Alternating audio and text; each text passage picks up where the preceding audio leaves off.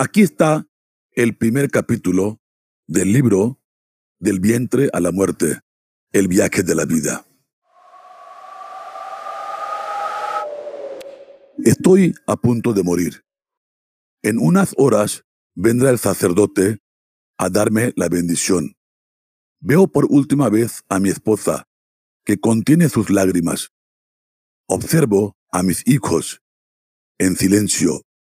Al mismo tiempo, veo toda mi vida pasar delante de mí en un instante. La vida entera pasa enfrente de los ojos justo antes de morir. Pronto iniciará mi velorio y después el entierro. El silencio de mis hijos poco a poco se está convirtiendo en llanto.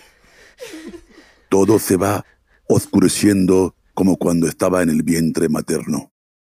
Cuando tenía la ilusión de vivir la vida. Hoy, acostado en esta cama del hospital, palpita mucho más fuerte esta ilusión. Quiero vivir. Quiero decirle a mi esposa cuánto la amo y agradecerle todo lo que hizo por mí y nunca le reconocí. Quiero, quiero, quiero volver a vivir.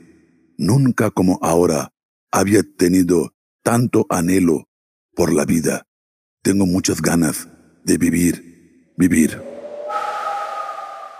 Este, que es el primer capítulo del libro, el objetivo de estas charlas sería que este capítulo no sea el último de nuestra vida.